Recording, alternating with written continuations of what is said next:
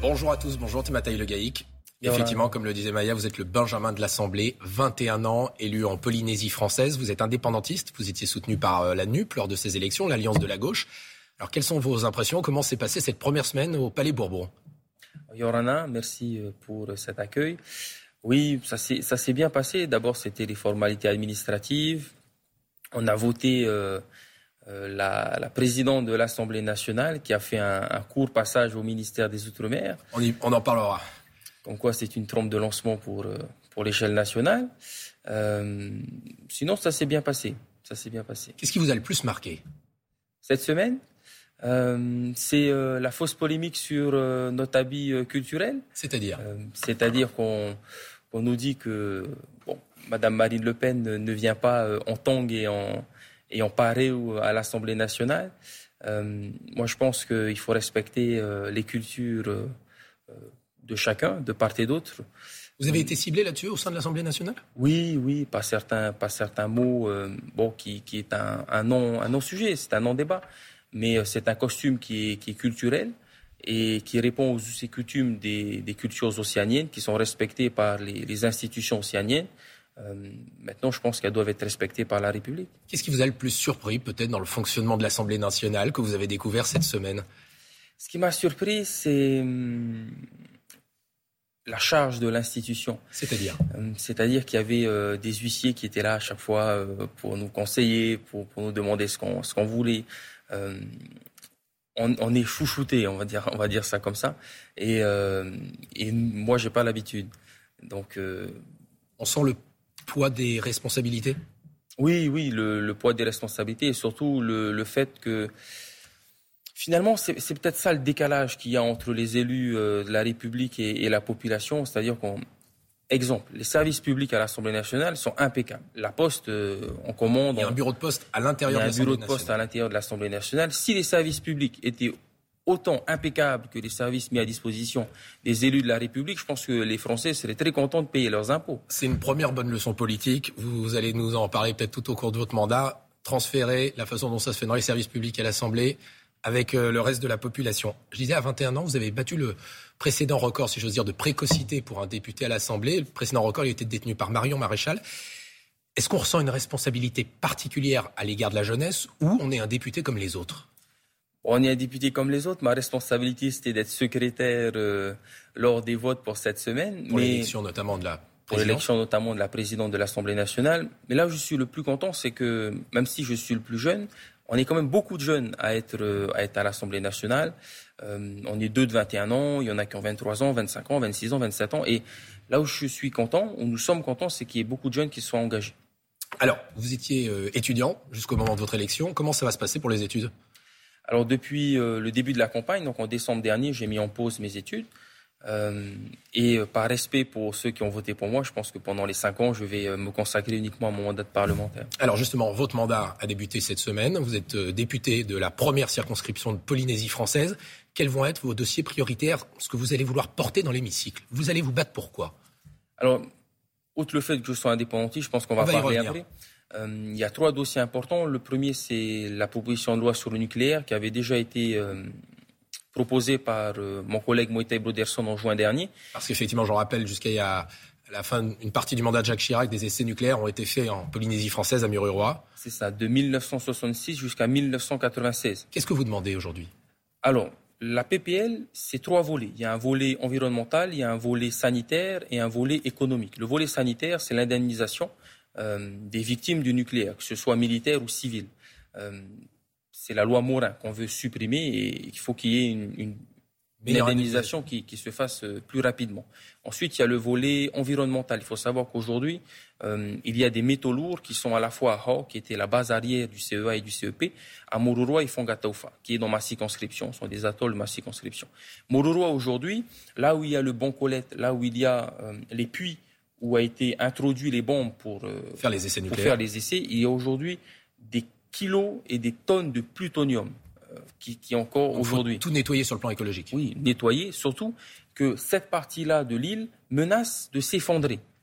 Donc en plus, comme on a parlé d'un potentiel euh, tsunami qui peut y avoir, qui peut raser toute une partie des, des Tuamotu, euh, il va se déverser tous ces déchets nucléaires dans l'océan Pacifique. L'année dernière, Emmanuel Macron, le président de la République, est venu en Polynésie française. C'était à, la fin du mois de juillet 2021. Il a reconnu, je sais, une dette euh, de la France à l'égard de la Polynésie française, mais il n'a pas fait d'excuses. Est-ce que c'était suffisant? Qu'est-ce que vous attendez de lui? Écoutez, euh, une dette, euh, heureusement que, que le président accepte que, qu'on a une, que la France a une dette envers la Polynésie. Et c'est d'ailleurs le troisième volet, c'est le volet économique, puisque nous avons, nous avons une caisse de sécurité sociale en Polynésie qui est pour les Polynésiens. Et ce, cette compétence qui a été octroyée à la Polynésie, date de 1977. Mais Emmanuel Macron, on le voit ici en Polynésie l'été dernier, c'est un bon président pour la Polynésie française ou pas? Bah, C'est un président qui n'a pas fait grand-chose pour la Polynésie et pour, pour la France, hein, euh, de toute façon. Mais si, on revient, parce que c'est important, euh, au sujet du, nucléaire, il y a euh, à la CPS une dette que la France a de 100 milliards. et que vous voulez, effectivement, qu'elle soit payée par la France oui, parce que... et reprise par cette dette. Juste pour en revenir, vous, vous en parliez il y a un instant, vous dites que ce n'est pas un bon président pour la France et pour la Polynésie française. On voit que vous vous situez dans l'opposition, vous êtes indépendantiste, vous avez été soutenu par la NUP, vous êtes rattaché au groupe communiste à l'Assemblée nationale. Je disais, vous êtes indépendantiste. Concrètement, ça veut dire quoi être indépendantiste et pour l'indépendance de la Polynésie française? Alors, est-ce qu'il faut encore expliquer ce que c'est qu'être indépendantiste? C'est-à-dire que vous souhaitez demain que la Polynésie française, la Polynésie quitte la République française? Non, je voudrais que la République quitte la Polynésie française. Ce n'est pas la même chose. C'est-à-dire? C'est-à-dire que le peuple maori, le peuple polynésien, est, un, est une civilisation de 3000 ans d'existence. La colonisation, c'est une parenthèse dans notre histoire, c'est 200 ans.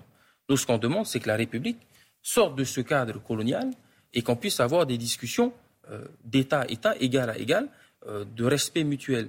Euh, nous ne voulons pas sortir puisque nous ne sommes jamais psychologiquement mis que nous sommes à l'intérieur de la République, nous respectons la République et nous utilisons aujourd'hui les moyens démocratiques qui nous sont à notre disposition pour que ce droit inné, inaliénable, euh, soit respecté, qui est euh, qu'on récupère notre pleine souveraineté. Très concrètement, c'est-à-dire que vous demandez un référendum sur l'indépendance de la Polynésie française? Oui, parce qu'on veut que ça passe par euh, un processus démocratique, référendaire. Donc c'est le peuple polynésien et lui uniquement qui décidera de l'accession à la pleine souveraineté. Mais en attendant, c'est aux responsables politiques, c'est la raison pour laquelle nous venons à l'Assemblée nationale de préparer ce processus de décolonisation qui aboutira à une, à une indépendance. À quelle échéance vous souhaitez que la Polynésie soit indépendante? Le plus rapidement possible. Euh, mais le plus important, c'est que l'État euh, vienne à la table des discussions, parce que depuis 2013, nous sommes euh, inscrits sur la liste des territoires non autonomes à décoloniser des Nations Unies.